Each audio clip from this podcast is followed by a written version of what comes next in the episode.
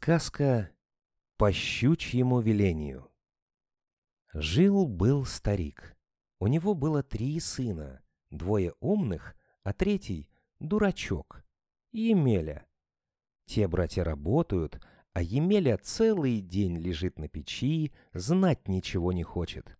Один раз братья уехали на базар, а бабы-невестки давай посылать его. «Сходи, Емеля, за водой!» А он им с печки — «Неохота мне. Сходи, Емеля, а то братья с базара воротятся, гостинцев тебе не привезут». «Ну ладно». Слез Емеля с печки, обулся, оделся, взял ведра да топор и пошел на речку. Вырубил лед, зачерпнул ведра и поставил их, а сам глядит в прорубь. И увидел Емеля в проруби щуку. Изловчился, ухватил щуку за хвост и вытащил. «Вот уха-то будет сладкая!» Вдруг щука говорит ему человеческим голосом. «Емеля, отпусти меня в воду, я тебе пригожусь!» А Емеля смеется. «На что ты мне пригодишься?» «Нет, понесу тебя домой, велю невесткам уху сварить. Будет уха сладкая!» Щука взмолилась опять. «Емеля, Емеля, Отпусти меня в воду. Я тебе сделаю все, что не пожелаешь. Ну, ладно, ладно. Только покажи сначала, что не обманываешь, тогда отпущу. Щука его спрашивает. Емеля, скажи, чего сейчас больше всего хочешь? Я это... А вот, хочу, чтобы ведра сами пошли домой, и вода бы не расплескалась. Щука ему говорит.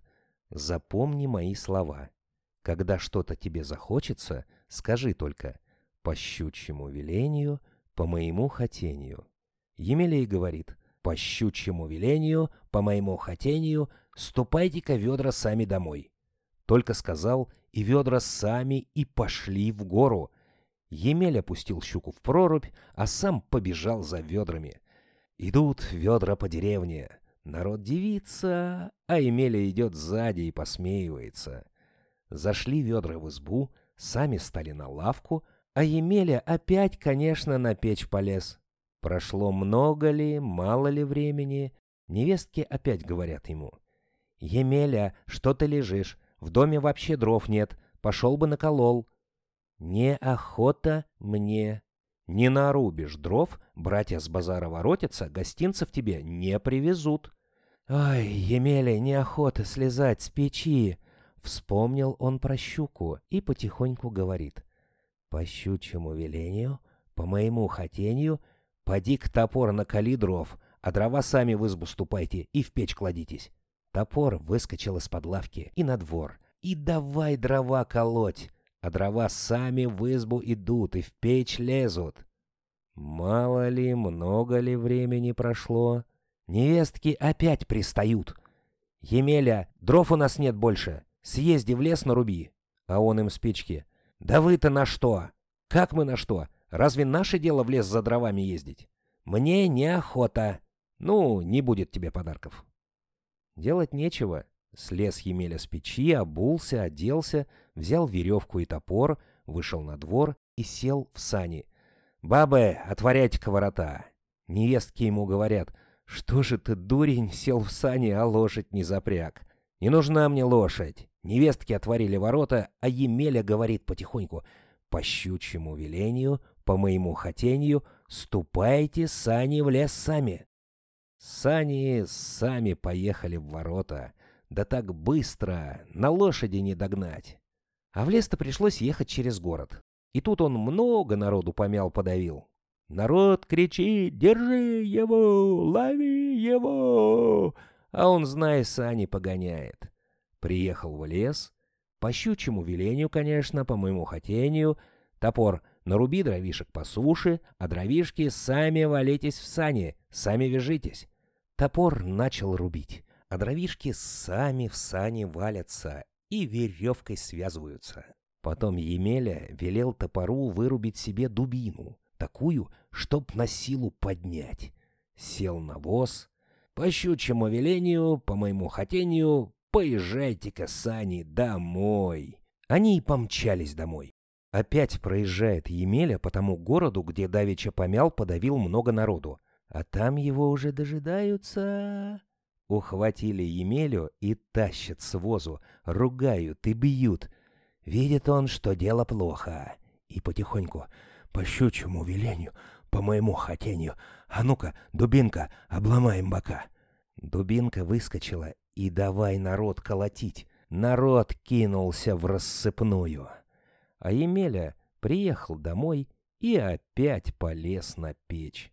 Долго ли, коротко ли, услышал царь об Емелиных проделках и посылает за ним офицера.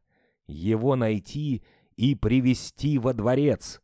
Приезжает офицер в ту деревню, входит в избу, где Емеля живет, и спрашивает. «Э, «Ты дурак, Емеля?» А он с печки. «А тебе чего? Одевайся скорее. Я повезу тебя к царю». «А мне неохота». Рассердился офицер и ударил его по щеке. А Емеля обиделся и говорит потихоньку. «По щучьему велению, по моему хотению, дубинка, обломай-ка ему ребра». Дубинка выскочила и давай колотить офицера. На силу тот ноги унес. Царь удивился, что его офицер не смог справиться с Емелей, и посылает своего самого наибольшего вельможу. «Привези ко мне во дворец этого дурака Емелю, а то голову с плеч сниму».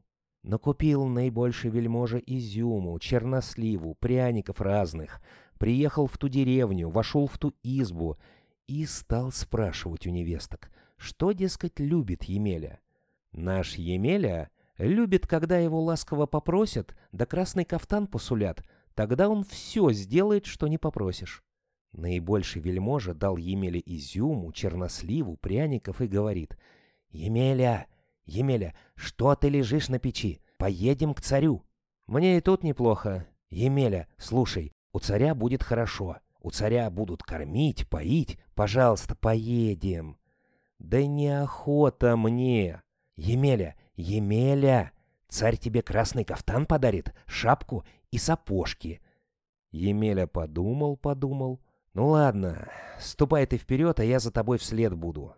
Уехал вельможа, а Емеля полежал еще немножко и говорит. По щучьему велению, по моему хотению, ну-ка печь, поезжай к царю. Тут в избе углы затрещали, крыша зашаталась, стена вылетела, и печь сама пошла по улице, по дороге, прямо к царю. Царь глядит в окно, девица. А что это за чудо? Наибольший вельможа ему отвечает. «А это, царь-батюшка, Емеля на печи, к тебе едет». Вышел царь на крыльцо. «Что-то, Емеля, на тебя много жалоб последнее время. Ты много народу подавил». А Емеля ему. «А зачем они под сани лезли?» В это время в окно на него глядела царская дочь, Мария Царевна. Емеля увидал ее в окошке и говорит потихоньку.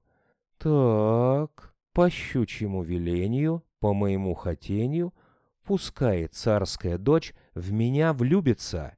И сказал еще, и ступай печь домой. Печь повернулась и пошла домой. Зашла в избу, стала на прежнее место. Емеля опять лежит, полеживает. А у царя во дворце крик да слезы — Марья царевна по Емеле скучает, не может жить без него, просит отца, чтобы выдал он ее за Емелю замуж. Тут царь забедовал, затужил и говорит наибольшему вельможе, «Ступай, приведи ко мне Емелю, живого или мертвого, а то голову с плеч сниму».